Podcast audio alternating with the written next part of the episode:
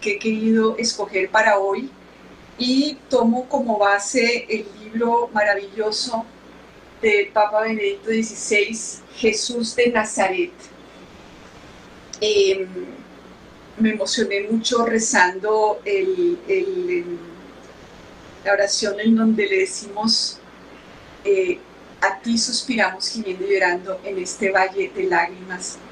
Nosotros, hijos de Eva, la contraposición en la Biblia no es entre alma y cuerpo, es entre el viejo Adán y el nuevo Adán, según toda la teología de San Pablo. El, viejo Adán es ese Adán que heredamos por un solo hombre y una sola mujer. Nosotros heredamos una naturaleza herida, pero es una naturaleza que no nos define, es algo añadido, es algo que Dios no hizo y con lo que no tenemos que identificarnos. Generalmente vivimos en esa cerrazón del hombre viejo, del cual San Pablo nos invita a despojarnos. Este hombre viejo en nosotros tiene sus tendencias, tiene como su fuerza de gravedad que lo jala constantemente hacia la tierra y que el catecismo lo define como la triple concupiscencia en el punto 377. Y esto se basa en la carta de la primera carta de Juan 2:16. ¿Y qué consiste esta triple concupiscencia? Es la que somete a nuestro hombre viejo a los placeres de los sentidos. Es decir, el hombre viejo solo cree lo que ve. Entonces, no sé, ve que tengo heridas porque mis padres no me amaron lo suficiente. Entonces se concentra en eso y quiere resolverlo. Entonces quiere que mi mamá cambie, que mi papá cambie, venga y le explico.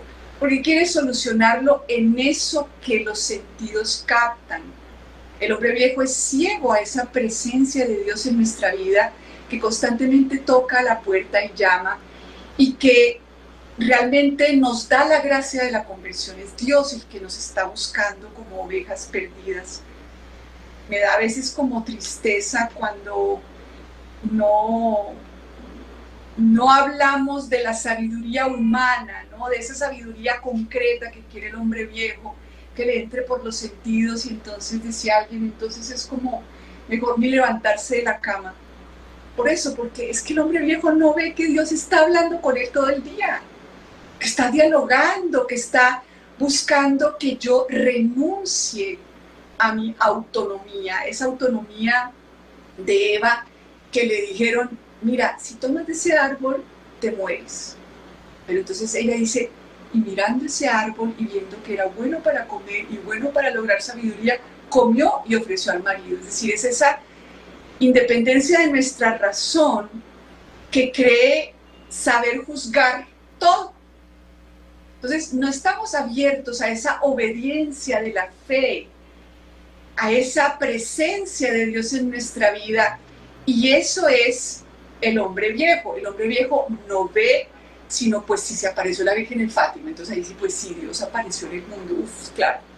Pero ese Dios, esa Virgen María que está en mi vida, esa sí no la vemos. Entonces como, como el Papa Benedicto y como San Pablo, porque es que estaba leyendo de las cartas de San Pablo, y está ahí, o sea, San Pablo dice, yo no voy a hablarles de sabiduría humana, voy a hablarles de Cristo crucificado, que es un escándalo y que no le importa a nadie, que les parece a todo el mundo que no sirve para nada. El hombre viejo es así. Le hablan de las cosas que no se ven, de Dios en nuestra vida, y como que entonces como no lo veo, entonces primera concupiscencia, los placeres de los sentidos. O sea, lo que yo no veo, si a mí no se me aparece Cristo por acá, entonces no está en mi vida.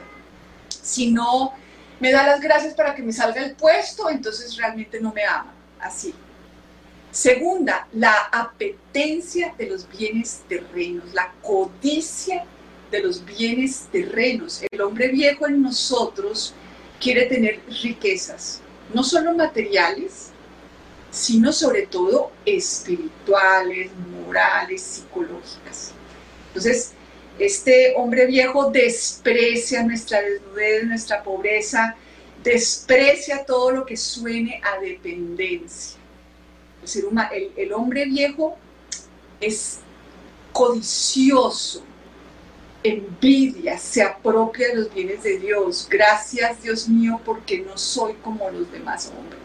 Se apropia de los bienes que Dios le da. Y la tercera, la afirmación de mí misma contra los imperativos de la razón. O sea, si Dios le dijo a Moisés que su nombre era yo soy el que soy, a mi hombre viejo le da por decir yo soy Ana María. Y resulta que afortunadamente no lo es. Él habita en nosotros, pero no somos nosotros. Y la fe consiste en esa elección o me diferencio del hombre viejo con sus tendencias y con sus gustos para unirme al hombre nuevo que no es mi mejor versión, no es un hombre viejo mejoradito, mejor vestido, sino es la persona de Cristo que me recibe a mí en la Eucaristía. Cristo crucificado, es decir, un Dios que abrió tanto su divinidad que cupiera mi humanidad. Dios abrió su divinidad e, incluyó e incluyó mi humanidad. Esa es la cruz de Cristo. Y me pide que yo acepte mi cruz, es decir, que al hombre viejo yo lo desencierre lo suficiente como para incluir la divinidad de Cristo, la filialidad, o sea, el ser hijos, pero porque yo me uno a Cristo y por eso yo comulgo. Por eso la Eucaristía es el centro de la vida cristiana.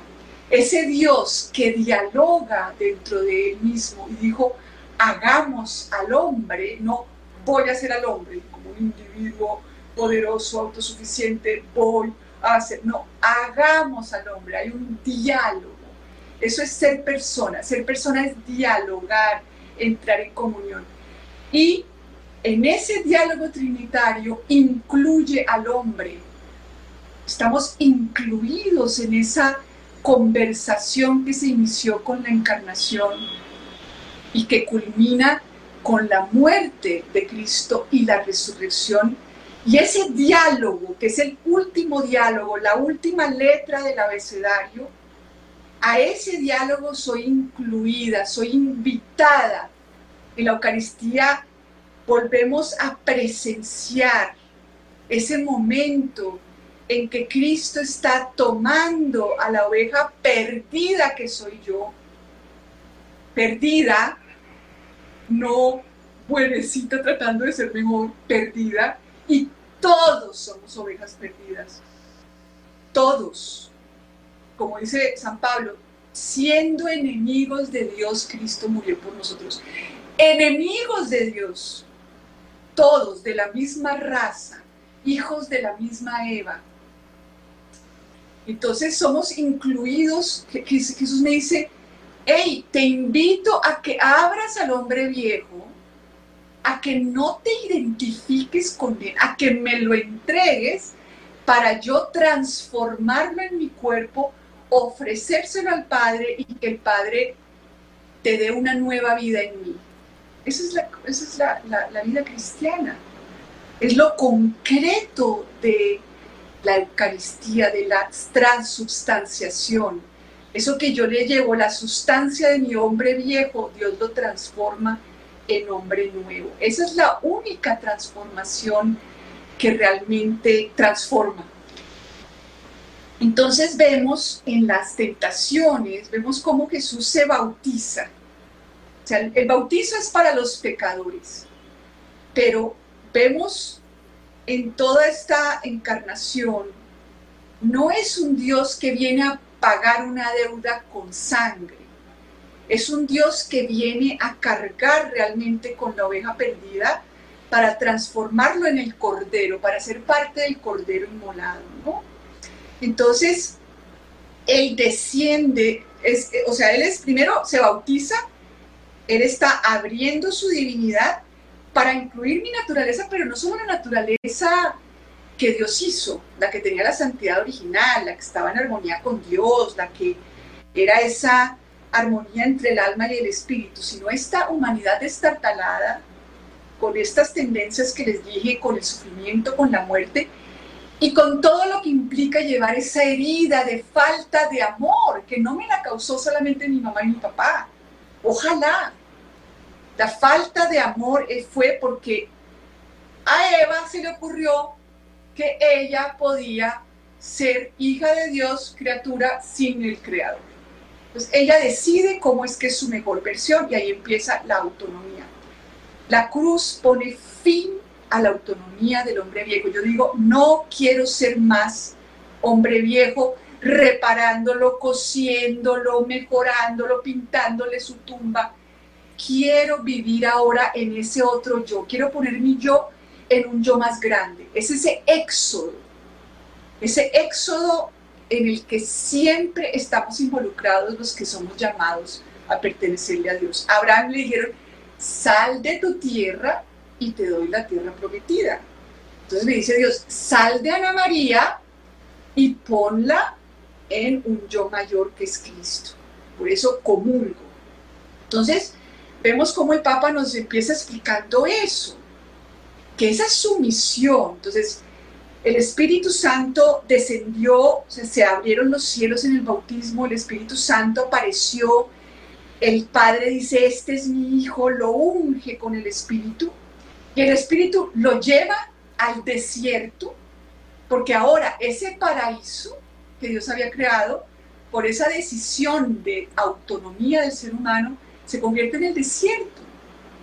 Nuestra vida está llena de desiertos, pero no porque Dios es malo y nos manda desiertos, no, porque eso fue lo que escogimos. Pero a ese desierto va el Hijo de Dios, porque Él mm, desciende a los peligros que amenazan al hombre, porque sólo así puede levantar al hombre que ha caído. Jesús tiene que entrar en el drama de la existencia humana, en el drama del día de hoy 16 de marzo.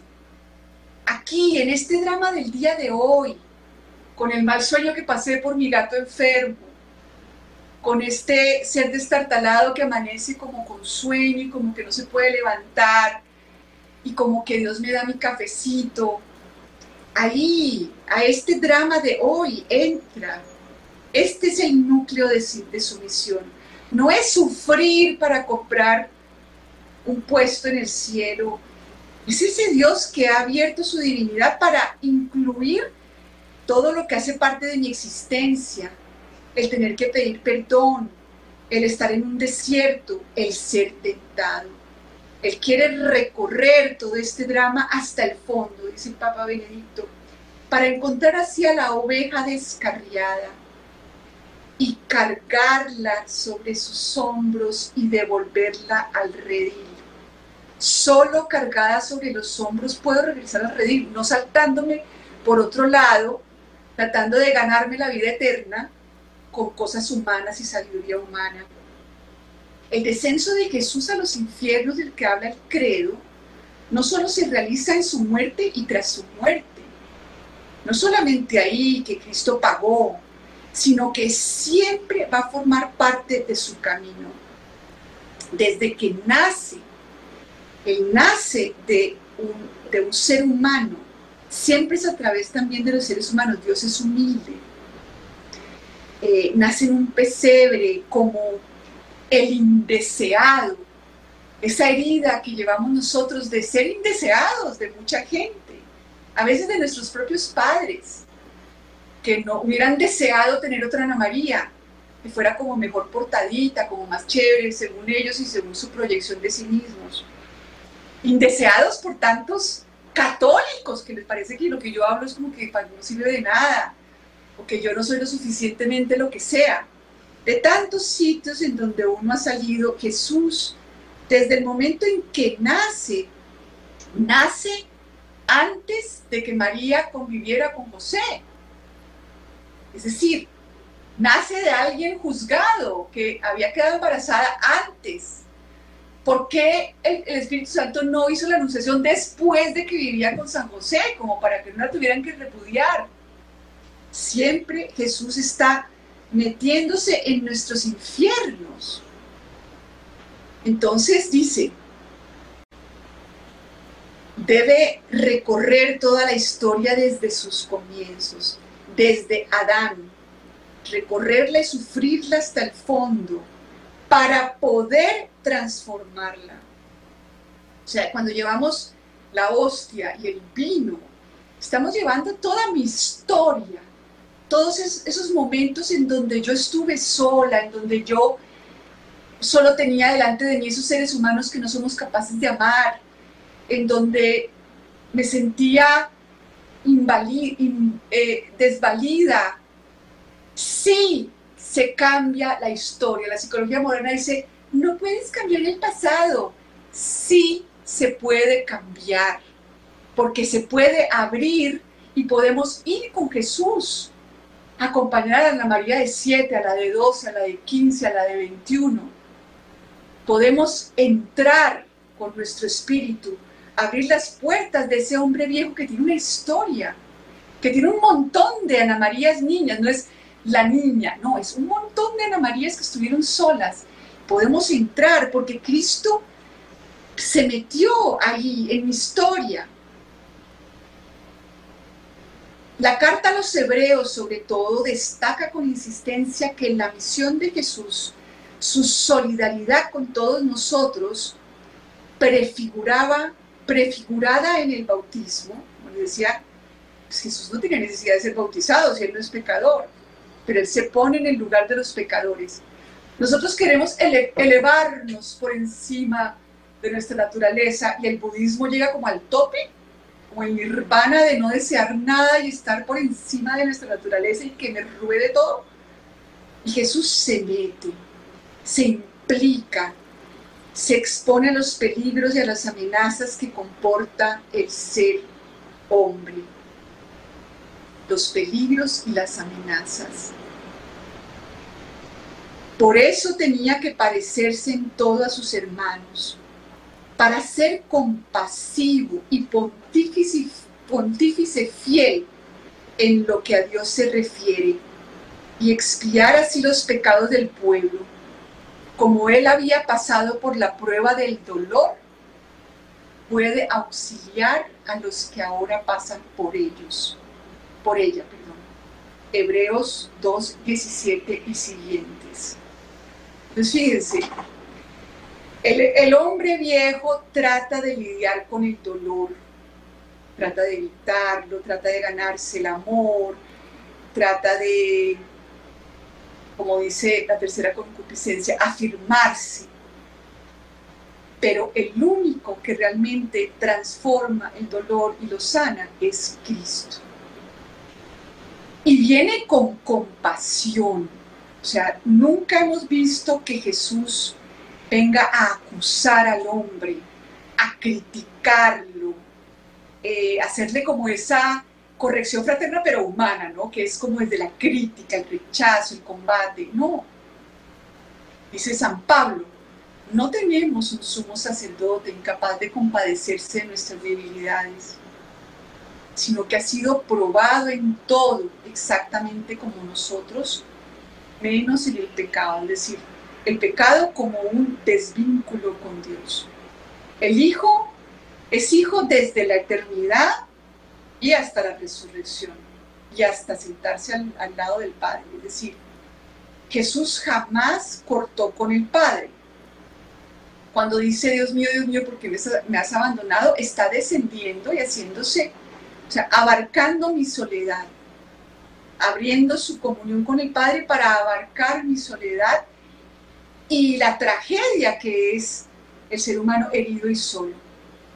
Así pues, el relato de las tentaciones guarda una estrecha relación con el relato del bautismo, que es como la primera semana de Adviento, ¿no? En donde Cristo es bautizado y ahí arranca eh, todo este camino en donde él paso a paso va tomando a la oveja perdida en sus brazos. Y fíjense que fueron 30 años en Nazaret. En Nazaret en donde no había sino pura vida oculta, en donde él pasaba desapercibido. El hombre viejo quiere brillar, ser notado, dejar su huella en la historia, hacer cosas importantes. El Hijo de Dios quiere pasar desapercibido, quiere que nadie sepa que eres la Virgen María, San José y María estaban ahí en Nazaret. Y cuando él eh, aparece por primera vez en, la sinagoga y dice, se está cumpliendo la escritura en mí, entonces dice, pero si es el hijo del, del carpintero, ¿usted qué se cree? ¿De qué está hablando? El hijo del carpintero. Ah, pero el hombre viejo no quiere ser el hijo del carpintero. Ese es el hijo, ese es el Adán primer Adán que vive en nosotros. Y lo digo todo esto no para criticarlo, porque, pues, ¿qué más vamos a hacer? Pues el ser humano en esa ignorancia de quién es, en ese no ver que está habitado por la Trinidad, pues, ¿qué más va a hacer? Tratar de ganarse el amor, tratar de brillar con su profesión, tratar de encontrar el mejor puesto, envidiar a los que tienen mejor puesto que yo, tratar de vestirme lo mejor posible. O sea, ¿qué más vamos a hacer? Pero el querer ser dioses siendo simplemente criaturas, pues nos destruye, nos destruye, nos llena de ansiedad, nos llena de, de angustia. Todo lo que dijimos en los programas donde hablábamos de las raíces espirituales de los problemas psicológicos, nos lleva a la muerte física, psicológica, espiritual. Entonces, el relato de las tentaciones guarda una estrecha relación con el relato del bautismo, en el que Jesús se hace solidario con los pecadores. Yo soy solidaria de mi hombre viejo o lo desprecio, lo critico, lo rechazo, lo combato, ah, con esa adicción al perfeccionismo. Jesús, en cambio, es solidario Junto a eso aparece la lucha del Monte de los Olivos, otra gran lucha interior de Jesús por su misión. En el Monte de los Olivos, Jesús está nuevamente abriendo su obediencia perfecta a la experiencia terrible de nuestra desobediencia. Entonces fíjense que Jesús en su pasión y su muerte, en su descenso a los infiernos, culmina la encarnación. La encarnación cuyo propósito es compartirnos su divinidad, su relación con el Padre para que digamos Padre nuestro, y al mismo tiempo se hace cargo de nuestro dolor. En el Monte de los Olivos, Jesús tomará entonces nuestro no, ay, que no, que no me toque ese cáliz, quítame de mí ese cáliz, de ser Ana María. Con todas estas consecuencias de mi historia, de la forma como se organizó mi hombre viejo para quedar bien, para vivir de la apariencia, en su perfeccionismo, en sus angustias. Ay, quítame ese cáliz, quítame el cáliz de ser criatura, quítame el cáliz de, este, de, de sentir la enfermedad, quítame el cáliz de salir y entonces el clima y el tráfico, siempre estamos diciendo que no. Pero no nos arrepentimos, ¿no? Sino que nos damos el lujo de andarlo criticando todo. A nosotros, a los demás, la fila, la, el pago, eh, la señorita, el mal todo, quítame, Señor, este cáliz. Vivimos en una constante falta de aceptación, obviamente, de este valle de lágrimas. Pues solamente Jesús vence nuestro no con su sí. Nos dice, aparta de mí este cáliz. Ahí está mostrando lo que es Adán y Eva, ¿no? Nosotros no queremos ser criaturas, queremos ser como Dios. Se descubren desnudos, no queremos estar desnudos, qué miedo. Una pelea contra nosotros siendo seres humanos, no nos provoca ser seres humanos. Entonces, Jesús dice, vence ese no con su sí, dice, pero hágase tu voluntad. Entonces, pero, ah, el, el, el, hombre viejo no quiere reconocer que soy enemiga de Dios, no, no quiere reconocer que yo soy desobediente. ¿Por qué? Porque como yo no mato a nadie, como yo no aborto, como yo eh, cumplo los mandamientos, como yo no vivo en, en el adulterio, entonces yo soy buena, gracias Dios mío, porque no soy como los demás. Pero en realidad no veo que todo el día estoy no aceptándome ni a mí, ni a los demás, ni mi condición de criatura, ni mi condición de limitada, porque tenemos las creencias ilimitadas, no las limitadas. Y el ser humano se inventa todo lo posible. Entonces, tú visualízate con tu sueño cumplido y entonces respira y toda la cosa, ¿no? Siempre en esa cuestión de no estar limitado, de poder controlar, de que no haya incertidumbre, de que haya seguridad. Entonces, vemos lo que hizo Cristo. Él vence nuestro no con su sí. Pero para que Él venza mi no con su sí, pues tengo que llevarle el no. Jesús nunca curaba al que no venía a ser curado.